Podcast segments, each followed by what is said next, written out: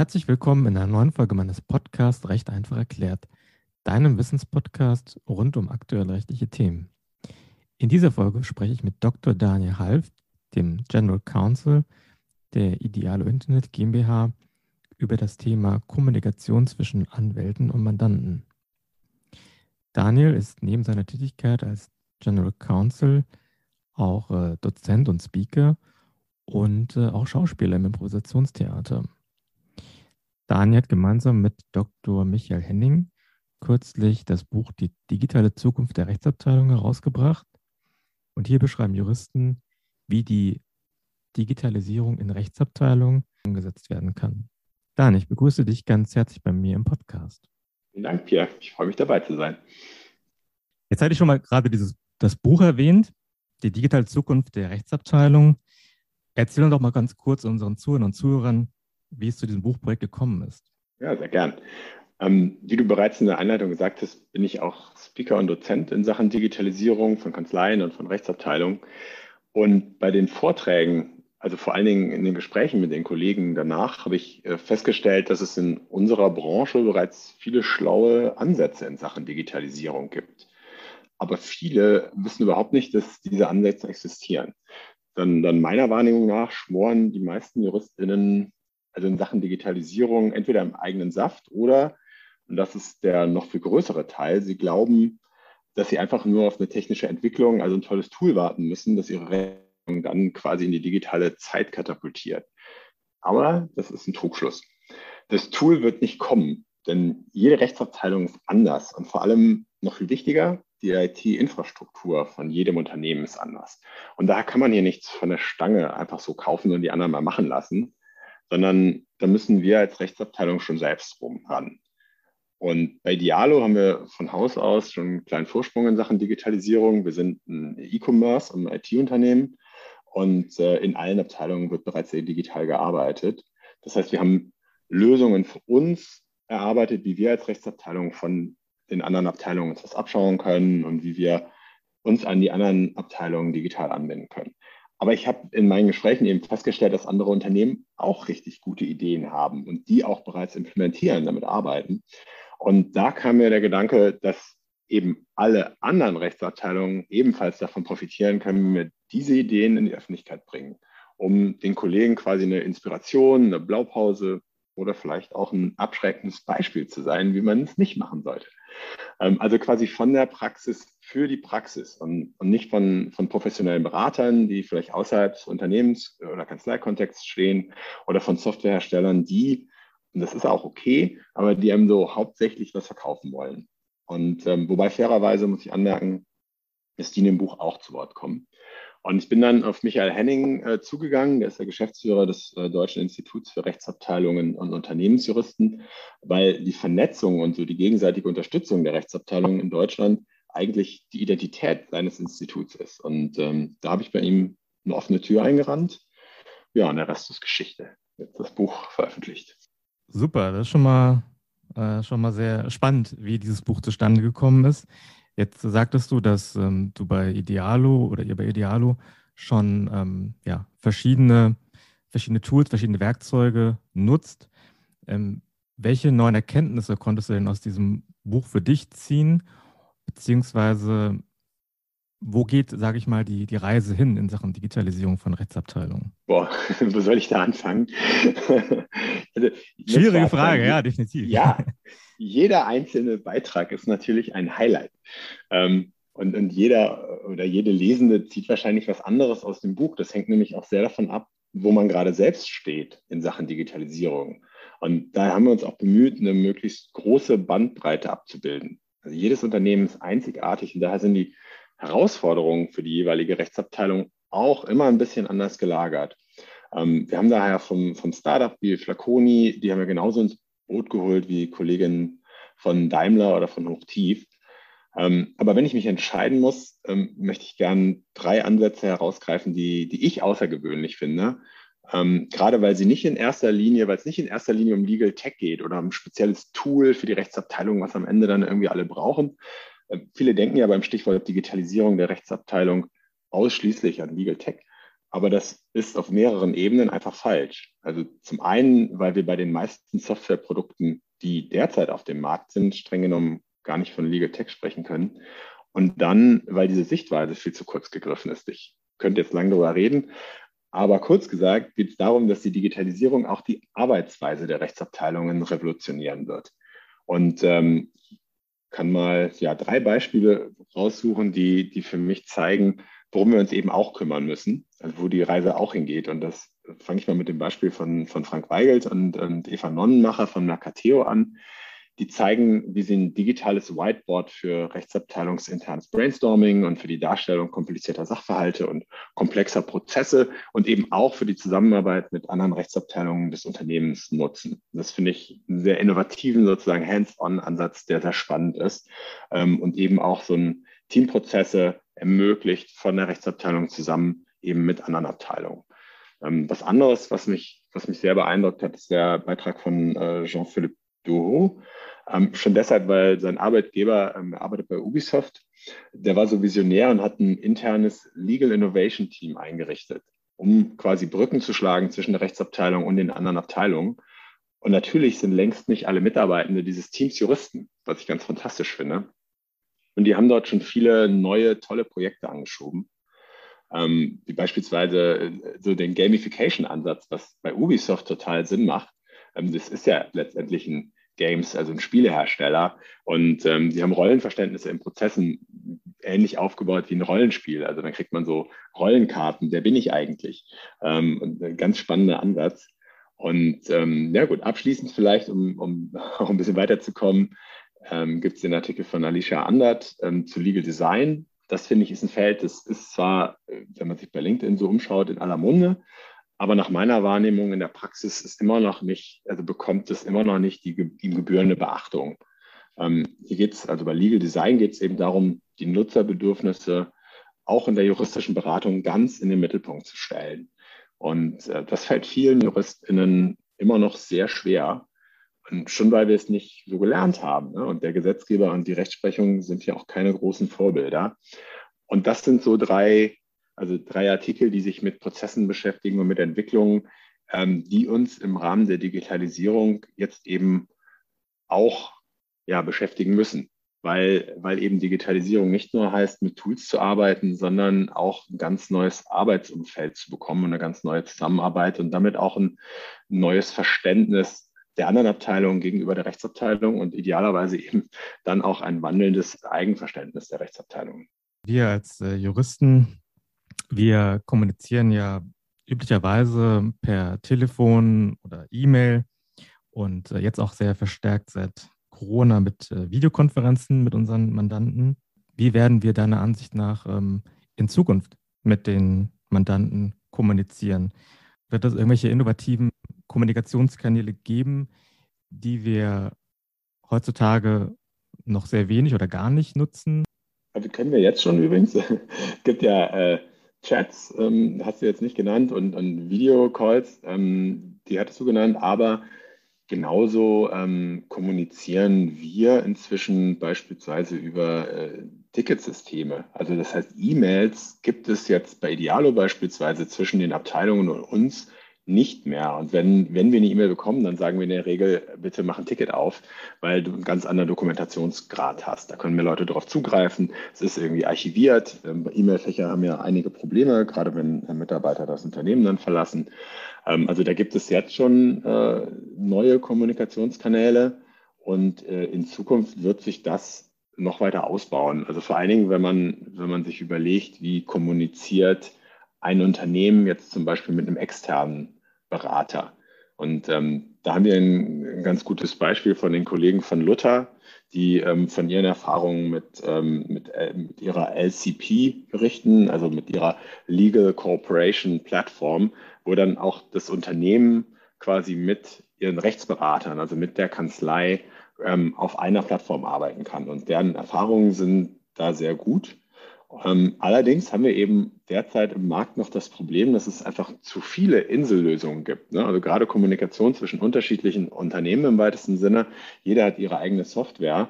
Und ähm, es ist also nicht weit auf weiteres möglich, dass äh, sich jede Anwaltskanzlei mit jeder Rechtsabteilung verbinden kann. Ganz im Gegenteil. Ähm, hier ist halt eben gerade die Technik noch das Bottleneck. Äh, Bottleneck. Aber es gibt eben schon Bestrebungen im Markt, äh, eine gemeinsame Plattform für alle zu entwickeln. Also zu schauen, finden wir nicht eine Plattform, an die sich Rechtsabteilungen aus ganz unterschiedlichen Unternehmen und eben auch Anwaltskanzleien einfach andocken können, um gemeinsam auf Informationen zugreifen zu können, die dann quasi der Mandant und die Anwaltskanzlei gleichzeitig haben. Oder eben gemeinsam an, an Dokumenten zu arbeiten, wie man das jetzt irgendwie vielleicht ähm, intern in einem Unternehmen schon mit Google Docs macht. Aber aus verschiedenen Gründen verbietet sich das ähm, natürlich in der Zusammenarbeit äh, mit dem Anwalt. Da braucht man einfach ähm, andere technische Lösungen. Für. Ganz spannend, äh, diese Plattform, von der du sprichst. Ist es denn eine Plattform, die tatsächlich schon sich im Aufbau befindet? Oder sind es lediglich, ähm, sag ich mal, so Denk Denkansätze, die jetzt aber erstmal umgesetzt werden müssten? Also einzelne Plattformen gibt es. Ne? Also Luther äh, sozusagen spricht von ihrer Plattform ähm, und, und stellt dieses Beispiel da in dem Buch. Und diese gemeinsame Plattform, da gibt es auf jeden Fall Bestrebungen. Ich, ich stecke da nicht so drin, aber ich habe jetzt kürzlich ähm, beim Unternehmensjuristenkongress in Berlin ähm, die Kollegen von KPMG Law ähm, gehört. Also Philipp Glock hat einen Vortrag gehalten, ähm, der auch davon berichtet hat, dass es diese Bestrebungen gibt. Und ich glaube, der ist auch darin involviert. Ähm, wie weit die jetzt aber sind, das kann ich leider, kann ich leider gerade nicht sagen, Pierre. Gut, dann kommen wir mal wieder zurück äh, zu Idealo und darauf, ähm, welche Kommunikationskanäle ihr nutzt. Du hast äh, schon mal vorhin dieses ähm, Ticketsystem angesprochen, was ja schon mal sehr innovativ klingt. Vielleicht kannst du noch mal kurz erklären, wie dieses Ticketsystem funktioniert und ähm, ja, wie das praktisch zustande gekommen ist, dass, dass ihr dieses Ticketsystem, was andere und, ähm, Fachabteilungen bei Idealo genutzt haben, wie das dann praktisch zur Rechtsabteilung gekommen ist. Gerne. Und ähm, das ist, glaube ich, auch schon die Hälfte äh, des Geheimnisses, wieso es ganz also wirklich gut funktioniert bei uns. Wir haben es eben nicht erst entwickelt, sondern wir haben es quasi gehackt. Ja, also es äh, gab schon andere Abteilungen und vor allen Dingen, das kommt also von der, von der Softwareentwicklung. Ähm, wir nutzen da, da gibt es unterschiedliche Tools, aber äh, dieses System, was wir haben, das äh, heißt Jira ähm, von Atlassian. Und ähm, die Softwareentwickler, die haben schon lange damit gearbeitet, um quasi ihre Prozesse zu koordinieren und Projekte äh, zu bearbeiten. Und deswegen haben wir gesagt, wir, wir hängen uns da dran. Also wir gehen jetzt nicht hin und bauen irgendwas ganz speziell für die Rechtsabteilung und schneiden es speziell für die, für die Bedürfnisse der Rechtsabteilung zu. Ähm, das sind dann meistens äh, Monsterprojekte und ähm, dann ist die Anbindung an den Rest des Unternehmens ein Albtraum. Ähm, und so ist dann der Gedanke eben dieses Legal Hacks entstanden und wir haben ähm, die Software einfach ein bisschen umgebaut für unsere juristischen Zwecke. Das heißt, wir haben äh, das bisherige Ticketsystem genommen, haben aus dem Jira-Ticketsystem ein Jura-Jira gemacht oder wir nennen es äh, kurz JJ, kurz und liebevoll. Und ähm, das kann nicht alles, was wir uns wünschen, aber es hat eben unbestechliche Vorteile. Und das ist vor allen Dingen eben äh, Face to the Customer.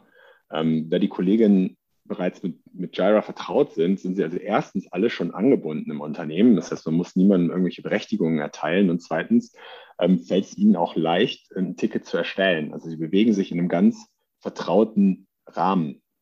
Und ähm, es kann also jeder über unser internes Confluence-System auf dieses Ticketsystem zugreifen, kann das dann aufrufen und innerhalb dieses, ähm, dieses Tickets, das angelegt wird, haben wir dann äh, vorfestgelegte Parameter, also beispielsweise, welches juristische Thema ist denn das, ähm, worunter du deine Frage fassen würdest. Und äh, dann wird es einem Bearbeiter bei uns direkt automatisiert zugeordnet.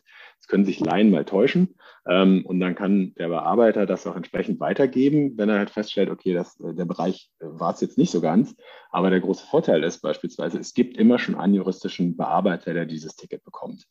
Ähm, wir können noch Dinge abfragen, wie äh, gibt es interne Fristen, gibt es externe Fristen, welche ähm, Dokumente sind hier wichtig. Das heißt, die Dokumente können direkt ins Ticket hochgeladen werden. Und ähm, wieder zurück zu dem Thema E-Mail-Kommunikation.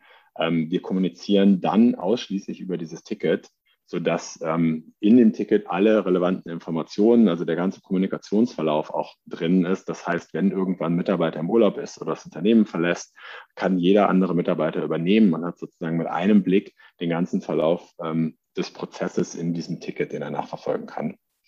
Ähm, weitere andere Vorteile sind, dass wir ähm, auch Verknüpfungen zu anderen Ticketing-Prozessen, wie beispielsweise unseren ähm, Buy-Tickets, also den Einkaufsprozessen, ähm, leicht möglich machen können. Das heißt, wir sind in einer Infrastruktur, sodass es da ähm, so gut wie keine Friktionen gibt. Und da mussten wir ein paar Abstriche so an unsere juristischen Wünsche machen, weil die Software nicht alles kann. Aber ähm, bottom line ähm, ist, dass uns sehr viel weitergebracht hat, dass wir sehr viel schneller geworden sind und auch einen sehr transparenten Prozess aufgesetzt haben, bei dem eben die Ticketersteller und ihre Vorgesetzten, ihre Teamleads oder die Kollegen, die es sehen müssen, dann auch jederzeit reinschauen können. Und ähm, damit haben wir, glaube ich, die Erwartungshaltung der Kolleginnen ganz gut getroffen. Also die wollen schnelle, praxisrelevante Antworten und schlanke Prozesse heutzutage.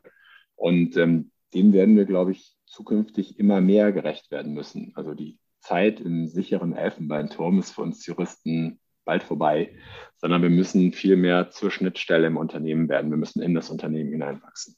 Und das können wir eben mit, entsprechend, mit entsprechenden ähm, Kommunikationstools, mit Tickets, mit äh, anderen Anbindungsmöglichkeiten, die ich äh, schon genannt habe, also dieses digitale Whiteboard, ähm, dass wir viel schneller ähm, mit Teams zusammenarbeiten können, mit anderen Teams und auch viel näher an denen dran sind. Wie ist es zum Beispiel, wenn jetzt ein Mitarbeiter aus einer Fachabteilung bestimmtes Muster für einen Vertrag benötigt, dann ähm, fragt er das praktisch auch über so ein Ticket äh, ab oder, oder habt ihr da eventuell irgendwie noch andere Systeme, über das man leichteren Zugriff hat auf bestimmte Dokumente, die man, die man immer wieder mal benötigt? Beides, Pierre. Also es hängt ein bisschen von den Dokumenten ab. Ähm, es gibt welche, die haben wir, äh, also als Rechtsabteilung und die würde dann ähm, der Mitarbeitende über ein Ticket abfragen. Also würde sagen, ich möchte gern ähm, beispielsweise irgendwie einen Vertriebsvertrag äh, mit dem und dem abschließen und dann fragen wir die entsprechenden Informationen ab und äh, bauen Sie in das Template ein oder in ganz leichten Fällen könnten wir eben das Template auch zur Verfügung stellen, dass es selber einträgt. Ähm, aber es gibt eben bei uns im Sales-Bereich, die äh, machen sehr viele, also wir sind ja ein äh, Produkt- und Preisvergleich, bei uns sind viele Händler und Shops angebunden, mit denen äh, Idealo Verträge schließt ähm, für die Anbindung. Da werden sehr viele Verträge geschlossen und da ähm, haben wir uns um eine Einbindung in Salesforce gekümmert. Das ist eine Software, mit der eben der Vertrieb arbeitet, sodass die die Templates direkt selber aus Salesforce ähm, generieren können und wir als Rechtsabteilung da, ähm, wenn es keine großen Abweichungen gibt, ähm, gar nicht mehr eingebunden sind. Und jetzt hattest du ja schon vorher davon gesprochen, oder zumindest habe ich das so rausgehört, dass das Feedback von beispielsweise von den Softwareentwicklern zu diesem System, das jetzt die Rechtsabteilung nutzt, auch ähm, sehr, sehr positiv ausfällt. Kommen denn da auch, sage ich mal, noch ähm, Vorschläge von den Fachabteilungen für, ja, für, für Weiterentwicklung, für Verbesserungen? Tatsächlich wenige, finde ich. Also wenn man sie nicht fragt. Ähm, ich habe den Eindruck, die sind aus der Vergangenheit noch gewöhnt, dass die Rechtsabteilung mehr oder weniger so ein schwarzes Loch ist und man froh ist, was man, wenn man da was rauskriegt. Ähm, sodass tatsächlich, also auch bei uns, ähm, immer noch nicht so ist, dass die meisten Abteilungen finden, und ich finde, eigentlich hätten sie das Recht dazu, dass sie uns quasi Vorschläge machen können ne, und sagen, hier, ähm, da und da finden wir euren Prozess noch nicht so gut, ähm, könnte man nicht das vielleicht verbessern, weil letztendlich ist das ja nur eine Hilfe für uns, wenn wir was besser machen können. Ähm, aber ich finde, nee, also da kommt tatsächlich nicht so viel. Es ist eher so, dass wir immer wieder versuchen, in Iterationen uns das nochmal anzuschauen und zu sagen, was können wir denn jetzt verbessern? Was hat irgendwie unserer Wahrnehmung nach nicht so geklappt? Was ich aber immer wieder höre, ist von, von KollegInnen, aus, die aus anderen Unternehmen zu uns kommen, dass sie sagen, irgendwie, wow, das ist aber schnell und transparent. Ähm, das bin ich irgendwie aus meinem vorherigen Unternehmen ganz anders gewöhnt. Da hat man irgendwie eine Frage gestellt und dann zwei Monate später irgendwie eine Antwort bekommen. Was in der Zwischenzeit passiert ist, wussten wir nicht.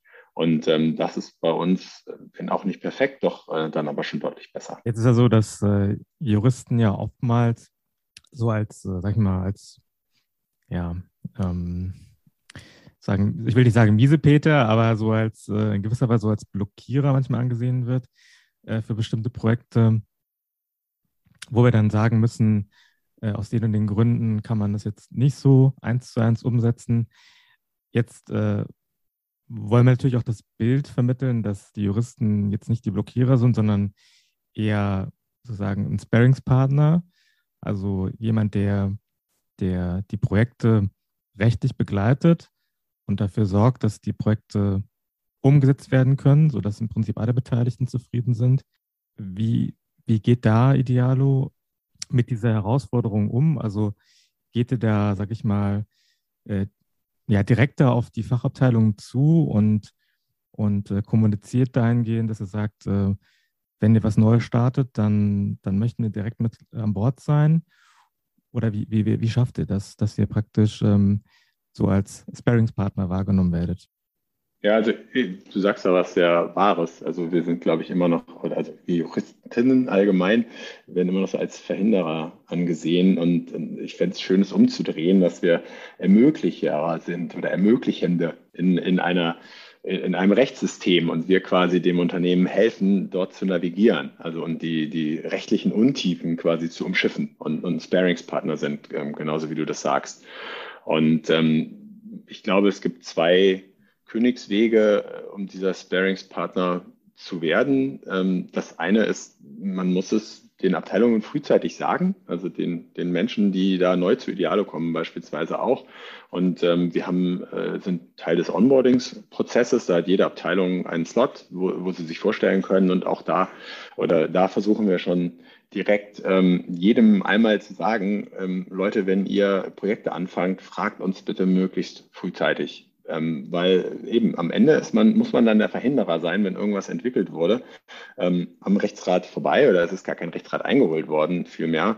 Ähm, und dann kann man halt nur noch sagen, nee, das geht jetzt nicht. Ähm, und, und, dann war sozusagen die Arbeit umsonst oder es, es muss noch mehr Arbeit hineingesteckt werden. Ähm, idealerweise eben kommen, kommt das Team, kommen die, äh, die KollegInnen frühzeitig auf uns zu, damit wir eben wie ein Navigator sagen können, hier ähm, fahren wir ein bisschen weiter nach rechts, weil da links äh, ist die Urheberrechtsklippe. Und ähm, das muss, sollte man ihnen frühzeitig sagen, das sollte man jedem mal gesagt haben. Und dann äh, finde ich es wichtig, im Austausch, auch im ständigen Austausch mit den Abteilungen zu sein. Und äh, das kann heißen, dass man einen Joe Fix einrichtet zwischen den Abteilungen, also dass beispielsweise ähm, der Bearbeitende bei ähm, bei der Rechtsabteilung sich alle zwei Wochen mit einer Ansprechperson, also ob das jetzt die Teamleitung ist oder vielleicht auch eine designierte Person aus der Abteilung trifft, so dass man halt über ständige Prozesse oder, oder ständig über Prozesse redet, vielleicht so rum. Und ähm, dann kommen dann auch mal so Dinge bei raus. Also dass, dass die Person dann erzählt, ja, und wir haben jetzt gerade das und das angefangen und dann, dann wird man als Jurist plötzlich hellhörig. Die haben das, die haben das gar nicht auf dem Schirm gehabt, aber wir haben natürlich eine andere Sicht auf die Dinge und uns fallen dann manchmal juristische Fallstricke auf.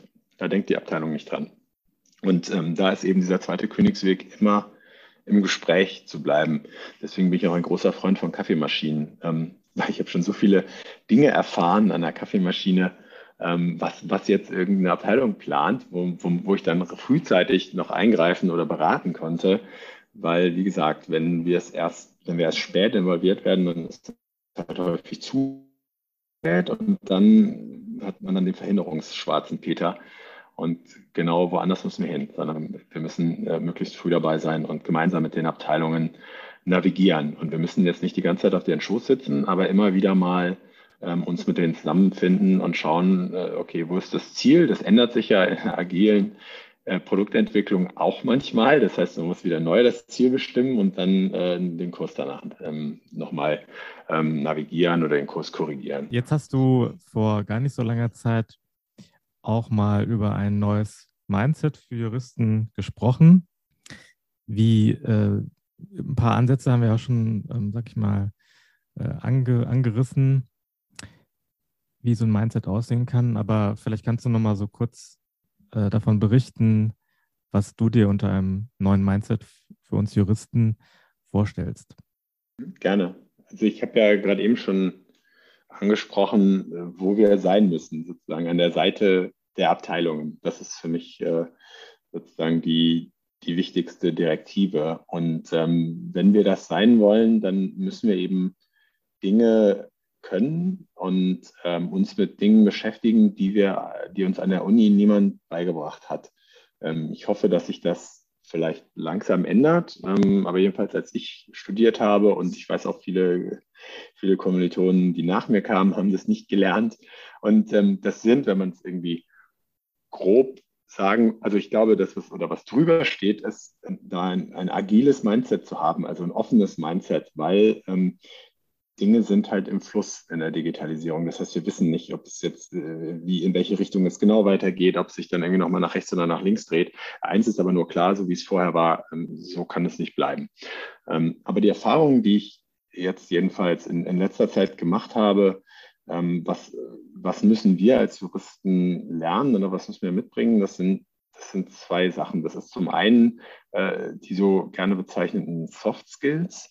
Und ähm, zum anderen die Hard Facts der Technik. Also äh, es macht eigentlich einen sehr, sehr großen Raum auf. Aber die, die Soft Skills brauchen wir, um mit den anderen Teams, mit den anderen Abteilungen im Unternehmen in einem engeren Austausch zu sein. Also wir sind eben nicht der, der äh, Richter am Ende, der irgendwie Daumen hebt oder senkt, sondern ähm, wie du schon gesagt hast, wir sind der Sparingspartner, wir sind der Berater und ein Sparingspartner kann ich nur sein, wenn ich auch über gewisse kommunikative Skills verfüge.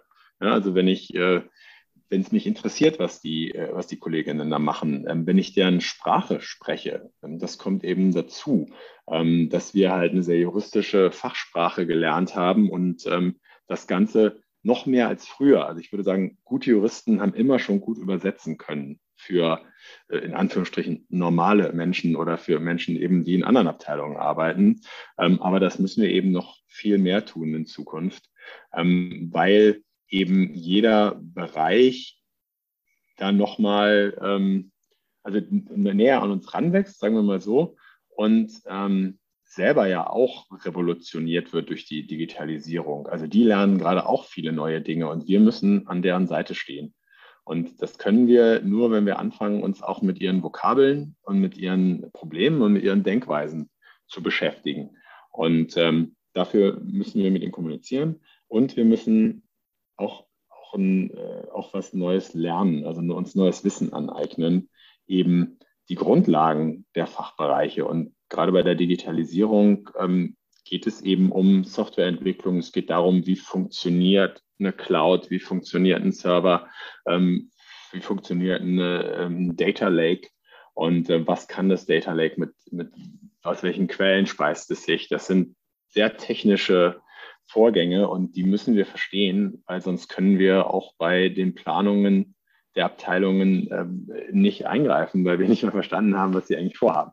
Und das heißt sozusagen, das Erste ist, also zu, mitzubekommen, was, was machen die, das auch intellektuell nachvollziehen zu können und, ist, und dann unseren Rechtsrat auf eine Art zu kommunizieren, den eben die Abteilungen auch verstehen können. Und das sollte auf jeden Fall mehr sein als Ja oder Nein, ähm, sondern idealerweise mit konkreten Vorschlägen. Also ne, schaut doch mal, ob ihr diese Quelle abschaltet oder ähm, da können wir jetzt den, den Feed nicht weiterhin transportieren aus den und den Gründen. Vielleicht ähm, machen wir es so rum oder machen wir es ohne Bilder, um jetzt so ein bisschen in der Idealo-Sprache zu, zu sprechen. Und da sich, und Idealo ist jetzt ein E-Commerce oder IT-Unternehmen, aber ähm, da sich zukünftig alle Unternehmen bis zu einem gewissen Grad digitalisieren werden, betrifft sozusagen die Fragestellung auch alle Rechtsabteilungen. Und äh, ein einen kleinen Beispiel, den ich in den letzten Wochen kreiert habe, dazu ist, äh, wenn du eine Welle nicht aufhalten kannst, dann lerne auf ihr zu surfen.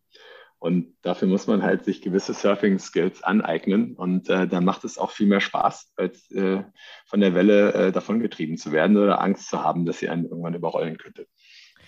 Ja, an dieser Stelle sei angemerkt, dass, ähm, dass man das Wellenreiten im, im Wellenwerk äh, lernen kann, äh, wo du ja vor kurzem erst äh, sozusagen ähm, die ersten Schritte auf dem Surfbrett, Surfbrett gelernt hast. Ja, das war super. Hat richtig Spaß gemacht. ähm, gut. Ähm, wie, wie ist es denn eigentlich mit dem, also du hast davon gesprochen, okay, wir müssen, wir brauchen neue Skills, wir müssen vor allen Dingen auch technische Skills uns aneignen als Juristen. Jetzt hast du bei Idealo natürlich äh, gewissen Vorteil, wenn man das so sagen mag, äh, dass du dich direkt mit den Softwareentwicklern austauschen kannst. Jetzt gibt es vielleicht auch andere Juristen, die, die sage ich mal, diese Möglichkeiten nicht haben. Ähm, wie, wie verschafft man sich denn am besten diese Kenntnisse? Also sollte man da äh, jetzt äh, nochmal anfangen zu studieren oder sollte man sich das irgendwie anlesen? Oder gibt es irgendwie spezielle Angebote für Juristen, wie man eben diese, diese technischen ähm, Hintergründe besser versteht? Also es gibt verschiedene Möglichkeiten. Ähm, was es im Internet jetzt schon äh, häufig gibt, sind äh, beispielsweise Coding-Kurse. Sozusagen, die richten sich nicht nur an Programmierer, sondern die kann jeder ähm, da erlernen. Und ich habe das mal mit HTML gemacht, einfach um so die, die Denkweise eines Programmierers nochmal besser zu verstehen. Ähm, gibt es, da gibt es viele Anbieter, auch Gratiskurse, und die sind teilweise sehr gut gemacht. Und ich glaube, da nimmt man schon, schon viel mit. Ähm, ein anderer Weg ist, ich glaube, jedes Unternehmen was auch eine Rechtsabteilung hat, hat inzwischen auch wenigstens einen IT-Mitarbeitenden oder eine IT-Abteilung. Und ähm, das muss kein IT-Unternehmen sein, aber es sind jedenfalls Leute, die sich um die Technik kümmern oder IT-Security. Und mit denen mal lunchen zu gehen, finde ich einen sehr niedrigschwelligen, aber ähm, sehr wertvollen ähm, Beitrag sozusagen zum eigenen Verständnis der IT. Und äh, einfach mal so ein bisschen zu fragen, was macht denn ihr, was, was, ist, was liegt gerade so an? Ähm, und dann aber darüber hinaus, äh, und äh, vielleicht spielst du auch darauf an, ich äh, habe mich mit einer Kollegin ähm, zusammengetan, mit Fatima Hussein, die jetzt bei Trade Republic arbeitet. Und ähm, wir sind beide so digitale Nerds und haben überlegt, wie können wir denn niedrigschwellig, also jetzt von unserem Angebot her für unsere KollegInnen von den Unternehmen, was anbieten, um um so Hemmschwellen abzubauen und auch irgendwie sich so erste Kenntnisse äh, von, von Coding oder von, von, von Digitalisierung und Umgang mit digitalen Tools äh, anzuschaffen.